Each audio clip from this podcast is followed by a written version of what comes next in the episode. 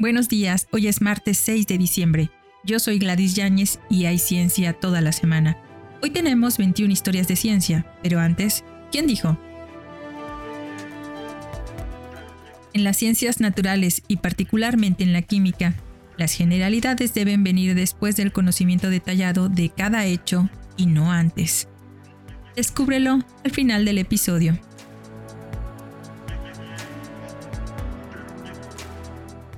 Historia de ciencia número 1. Cinturones del planeta Júpiter y manchas de Marte. Niccolo Zucchi nació el 6 de diciembre de 1586, astrónomo italiano que aproximadamente en 1616 diseñó uno de los primeros telescopios refractores, anterior a los de James Gregory y de Isaac Newton. Fue profesor del Colegio Jesuita de Roma Zucchi desarrolló un interés por la astronomía a partir de un encuentro con Johannes Kepler. Con este telescopio descubrió los cinturones del planeta Júpiter en 1630 y examinó las manchas de Marte en 1640. También demostró en 1652 que los cerillos generan luz, en lugar de almacenarla como muchas personas creían. En su libro Óptica Filosofía Experimentalis et Ratione a Fundamentis Constituta, publicado entre 1652 y 1656, inspiró a Gregory y a Newton a construir telescopios mejorados.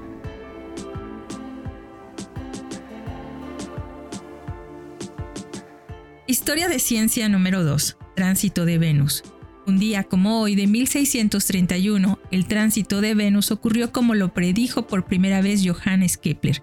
Predijo correctamente que un tránsito del nodo ascendente de Venus ocurriría en diciembre de 1631, pero nadie lo observó, debido al hecho de que ocurrió después de la puesta del sol en la mayor parte de Europa.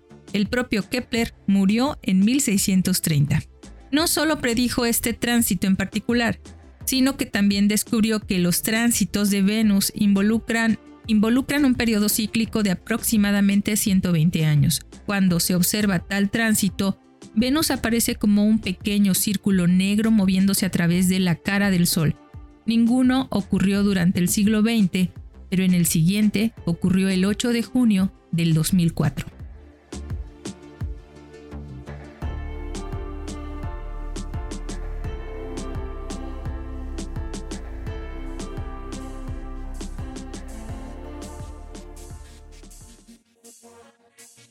Historia de ciencia número 3 carbonato de sodio.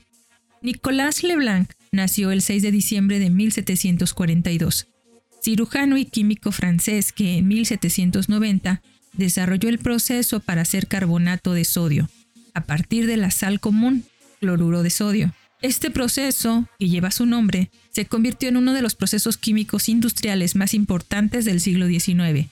En el proceso Leblanc, la sal se trata con ácido sulfúrico para obtener una torta de sal, sulfato de sodio. Luego, esto se tostaba con piedra caliza o tiza y carbón para producir ceniza negra, que consistía principalmente en carbonato de sodio y sulfuro de calcio.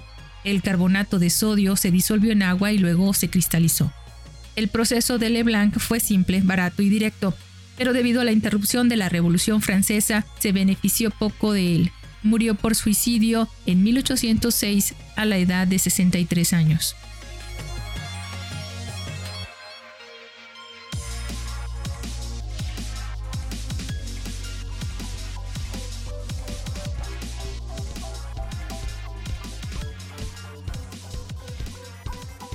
Historia de ciencia número 4. Joseph Louis Gay-Lussac.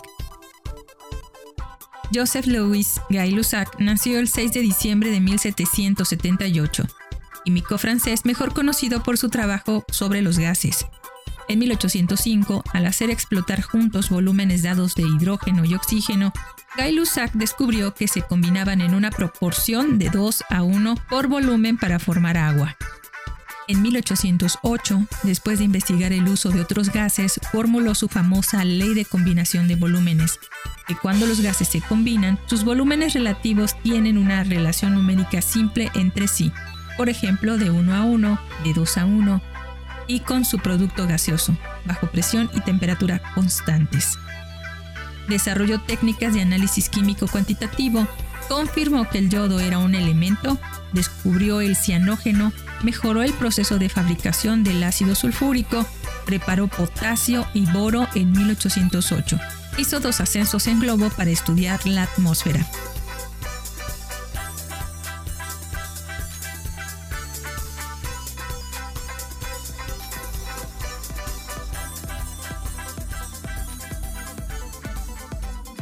Historia de ciencia número 5. Máquinas, herramientas y maquinaria textil.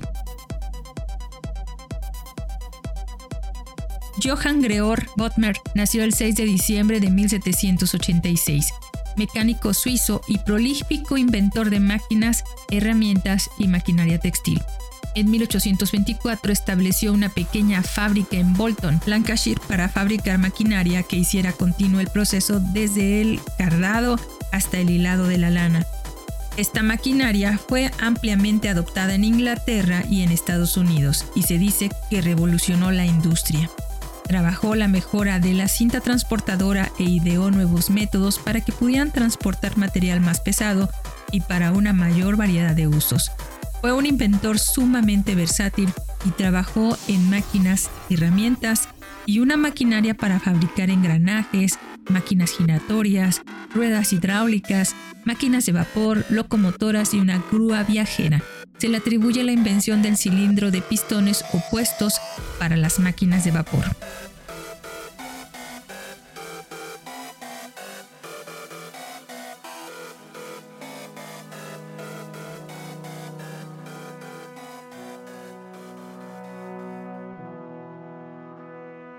Historia de ciencia número 6. Arqueología de campo a gran escala. Paul Émile Botta nació el 6 de diciembre de 1802, cónsul y arqueólogo francés cuyo trascendental descubrimiento del palacio del rey asirio Sargón II en Dur Charrunkin, actual Gorsabat, en Irak, inició la arqueología de campo a gran escala de la antigua Mesopotamia. Como diplomático francés que trabajaba en Mosul, una ciudad a la orilla del río Tigris, el deber de Bota incluía la excavación. En 1843, Bota comenzó a excavar un gran montículo en Korshabat, a unos 24 kilómetros al noreste de Nínive. Descubrió el primero de los palacios asirios, el monumental Palacio de Sargón II, que gobernó entre el 721 al 705 a.C. Su palacio fue construido en una escala nunca antes intentada por un monarca asirio cubriendo una ciudad entera dentro de los muros de poco más de un kilómetro y medio de largo con enormes esculturas de piedra.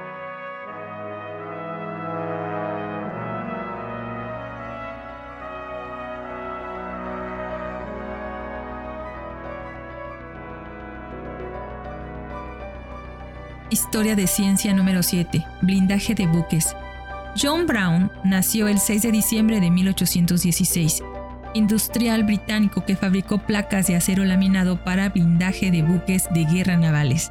Brown estableció su negocio de acero en 1844 y para 1846 desarrolló un tope de resorte de acero cónico para vagones de ferrocarril que acaparó el mercado en Gran Bretaña.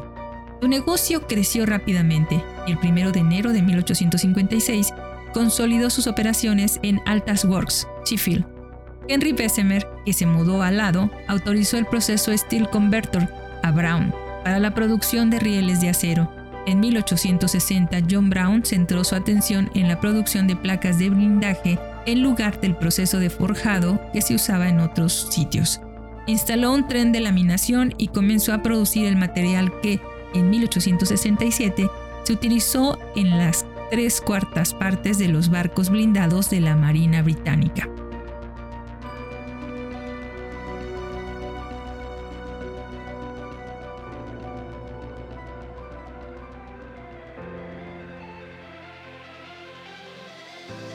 Historia de ciencia número 8. Síntesis de compuestos orgánicos. Rudolf Pittin nació el 6 de diciembre de 1835, químico orgánico alemán que es famoso por su extenso trabajo de síntesis de compuestos orgánicos a finales del siglo XIX. Pittin amplió la acción del sodio sobre los compuestos orgánicos descubierta por Gurtz usando una mezcla de un aloide aromático y alquílico para producir homólogos de benceno. Pittin preparó piñacotes, a los que nombró difenilo, pentratreno, penantreno en 1872, cumarona en 1883, tolueno junto con tolens en 1864 y muchas otras sustancias. Preparó varios compuestos aromáticos de alquitrán de hulla y estudió las reacciones de los ácidos insaturados. Pittin propuso las estructuras correctas para las quinonas y, en 1871, con Ira Remse, para el alcaloide piperina que le da a la especia pimienta negra su sabor y olor.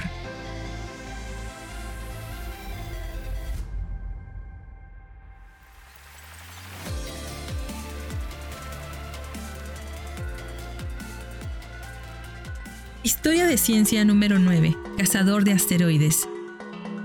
Johann Palisa nació el 6 de diciembre de 1842 astrónomo austriaco que fue un prolífico descubridor de asteroides, 122 en total, comenzando con el asteroide 136 Austria, el 18 de marzo de 1874, usando un refractor de 6 pulgadas, hasta el asteroide 1073 Helibara en 1923, todo por observación visual sin la ayuda de la fotografía.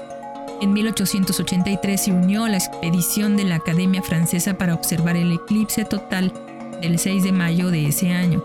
Durante el eclipse buscó el supuesto planeta Vulcano, que se suponía que giraba alrededor del Sol dentro de la órbita de Mercurio.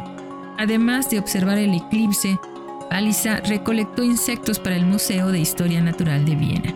También preparó dos catálogos que contenían las posiciones de casi 4.700 estrellas, sigue siendo el descubridor visual más exitoso de la historia de la investigación de planetas menores.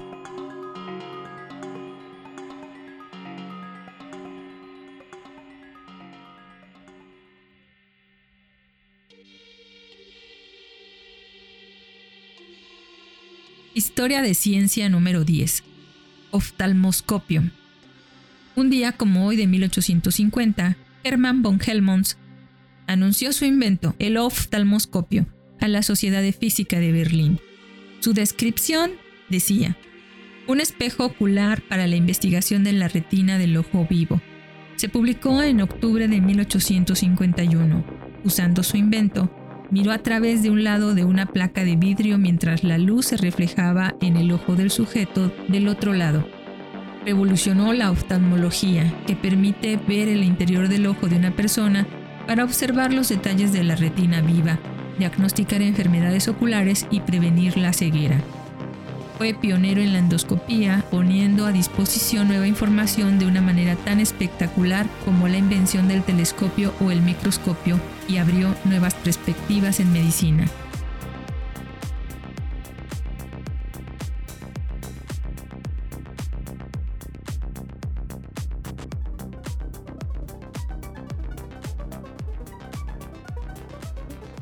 Historia de ciencia número 11, método electrolítico económico.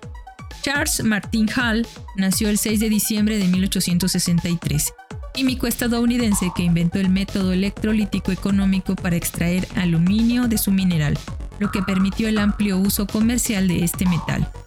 Cuando era joven, experimentó en una leñera con la intención de encontrar un método de separar el aluminio de su mineral. Al principio no tuvo éxito, pero luego se dio cuenta de que necesitaba un solvente no acuoso para el óxido de aluminio durante la electrólisis. El 23 de febrero de 1886, Cal descubrió que la criolita fundida, el mineral fluoruro de sodio y aluminio, era un disolvente adecuado y utilizando electrodos de carbono con baterías caseras, produjo sus primeros pequeños glóbulos de aluminio. Para 1914, el proceso de Hall había reducido el costo del aluminio una vez un metal precioso utilizado para joyería fina, a 18 centavos por libra.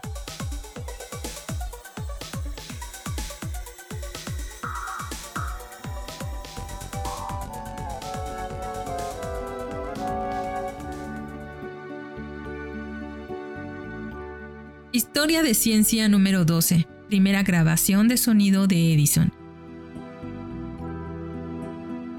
Un día como hoy de 1877, Thomas Edison demostró la primera grabación de sonido, recitando María tenía un corderito en su laboratorio de Menlo Park, haciendo la primera grabación sobreviviente de la voz humana. Es posible que la palabra hello se haya grabado en julio en un modelo de papel antiguo derivado de su repetidor de telégrafo de 1876, pero el papel no sobrevivió. John Cruesi construyó esta primera máquina práctica del 1 al 6 de diciembre, a partir de un boceto que le dio Edison, que se hizo el 29 de noviembre, no el 12 de agosto, que Edison escribió por error en otro boceto en 1917. Cuando Cruesi escuchó las primeras palabras de Edison el 6 de diciembre, exclamó, God in Himmel, que significa Dios en el cielo. Edison recibió la patente 200.521 el 19 de febrero de 1878.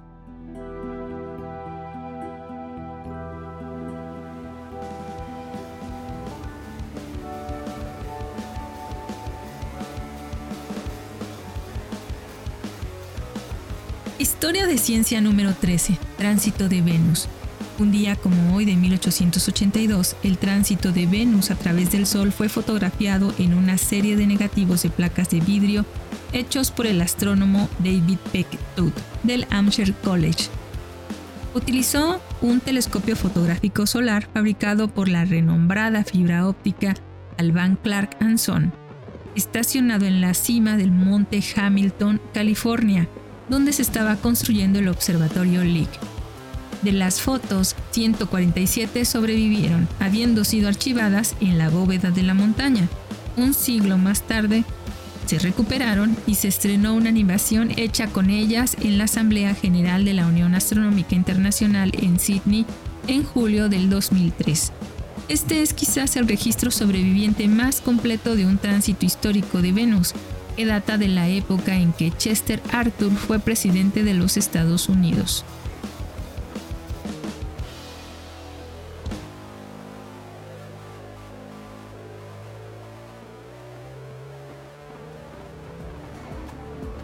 Historia de ciencia número 14. Libby Henrietta Heeman.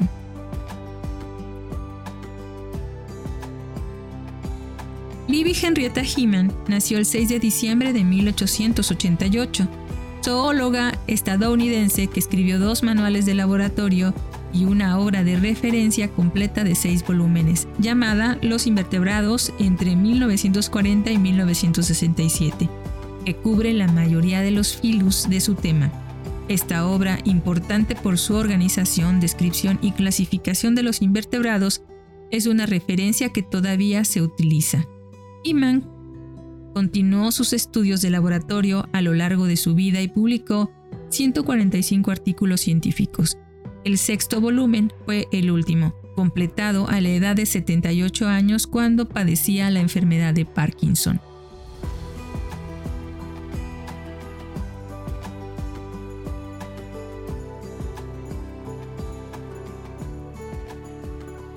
Historia de ciencia número 15.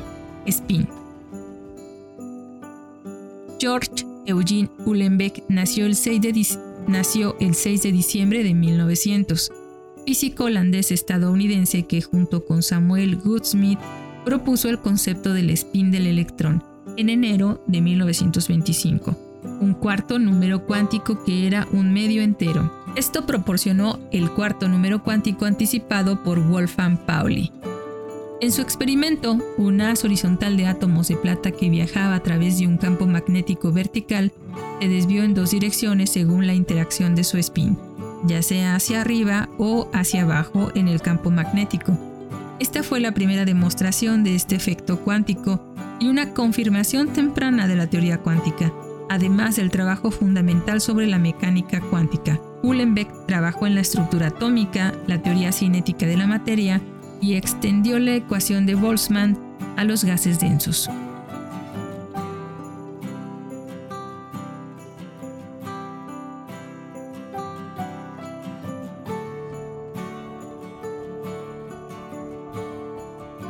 Historia de ciencia número 16. Primera foto aérea de Stonehenge. Un día como hoy de 1906 se tomaron las primeras fotografías aéreas de Stonehenge, las primeras fotografías aéreas de cualquier monumento arqueológico británico. Se exhibieron en las instalaciones de Londres de la Society of Antiquaries. Fueron tomadas desde un globo de hidrógeno, probablemente a finales de septiembre de 1906, por el segundo teniente Philip Sharpie de la sección de globos de ingenieros reales. Había estado destinado desde el 15 de septiembre de 1906 en Bulford Camp en Salisbury Plain, muy cerca de Stonehenge. Los ingenieros reales comenzaron a usar globos de hidrógeno en 1878, pero no eran de aire caliente y habían estado experimentando con fotografía aérea desde al menos 1881. La primera fotografía aérea intencional con fines arqueológicos se tomó a finales de junio de 1899 de las excavaciones en el Foro de Roma.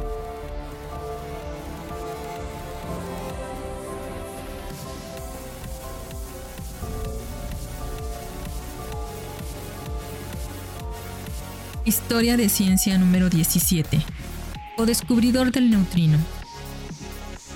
Clyde Lorraine Cowan nació el 6 de diciembre de 1919 físico estadounidense co-descubridor del neutrino junto con Frederick Reines. El descubrimiento se realizó en 1956 con el experimento de neutrinos. Frederick Reines recibió el Premio Nobel de Física en 1995 con ambos nombres. En 1951, Reines y Cowan comenzaron el experimento de neutrinos llamado Cowan-Reines, con la esperanza de descubrir el neutrino, Debido a que el neutrino se creó hipotéticamente a través de la desintegración beta, los dos hombres hicieron uso de la planta del río Savanán en Aiken, Carolina del Sur, como su fuente de neutrinos potenciales. La pareja recopiló datos durante meses y en 1956 concluyó que ciertamente habían observado el neutrino, publicando su trabajo en la edición del 20 de julio de 1956 de la revista Science. Posteriormente, Reines recibió el Premio Nobel de Física en 1995 por su trabajo en este experimento. Él solo recibió el premio porque Cowan murió en 1974 y los premios Nobel no se otorgan a título póstumo.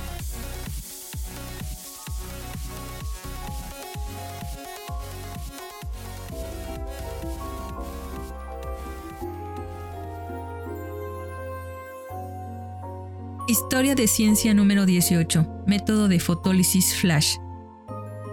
George Porter nació el 6 de diciembre de 1920, químico inglés que recibió una parte del Premio Nobel de Química en 1967, junto con el inglés Ronald Norris y el alemán Manfred Eigen, por sus estudios de las reacciones químicas extremadamente rápidas, efectuadas perturbando el equilibrio por medio de pulsos de energía muy cortos, Porter mostró cómo el método de fotólisis flash, una técnica para observar las etapas intermedias de reacciones químicas muy rápidas, pueden extenderse y aplicarse a muchos problemas diversos de física, química y biología.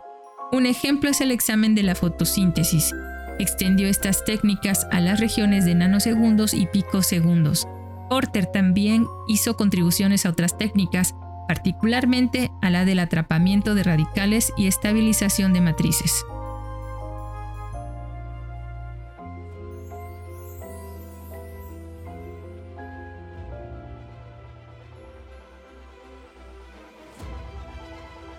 Historia de ciencia número 19. Fracasa el lanzamiento del primer satélite de Estados Unidos. Un día como hoy de 1957, el primer intento estadounidense de poner un satélite en órbita fracasó cuando el cohete Vanguard que lo transportaba explotó en la plataforma de lanzamiento de Cabo Cañaveral, Florida. Con una serie de estruendos audibles a kilómetros a la redonda, el vehículo que se había elevado unos cuantos metros en el aire se hundió repentinamente al caer contra la estructura de disparo. Los tanques de combustible se rompieron y el cohete cayó al suelo en el lado noreste como un rugiente volcán de llamas en forma de esfera.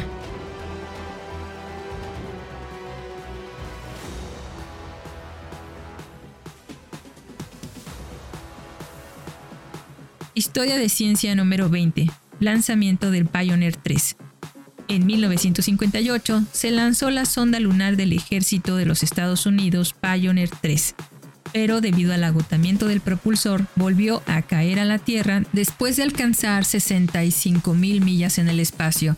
Aunque fracasó su primer objetivo de un sobrevuelo lunar, todavía tuvo éxito científico, porque su equipo de detección proporcionó dos secciones transversales casi completas del espacio que rodea la Tierra, y se observaron dos bandas claramente definidas de radiación. La primera entre 1400 y 3400 millas de la superficie de la Tierra y la segunda entre 8000 y 12000 millas. El doctor James Van Allen informó que se midió la radiación en el corazón de cada cinturón y se comparó con el conteo entre las bandas.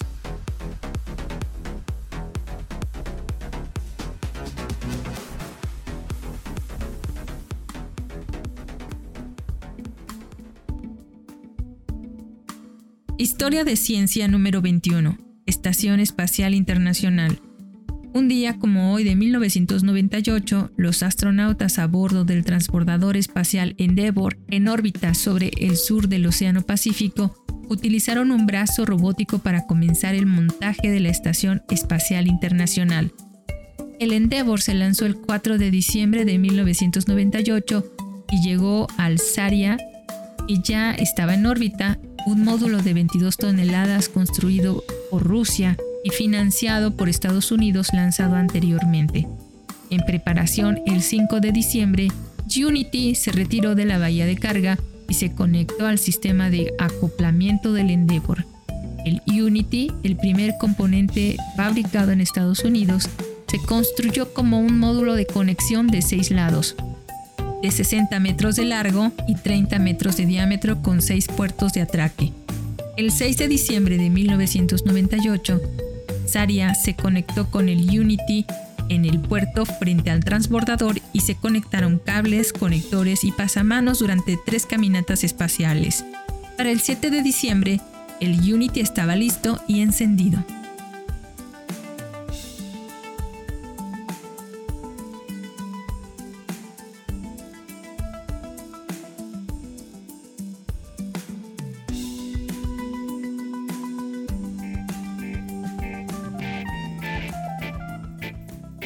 Y esto fue todo por hoy martes 6 de diciembre.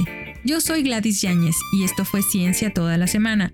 Hoy tuvimos 21 historias de ciencia, pero antes de despedirnos fue Joseph Louis Gay-Lussac, citado por Maurice Crossland en su obra Gay-Lussac, científico y burgués, publicado en 1978, quien dijo, en las ciencias naturales y particularmente en la química, las generalidades deben venir después del conocimiento detallado de cada hecho y no antes.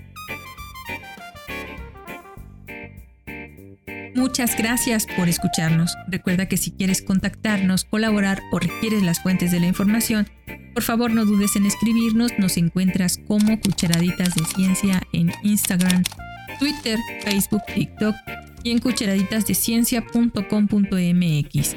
O puedes escribirnos directamente a cucharaditasdeciencia.gmail.com.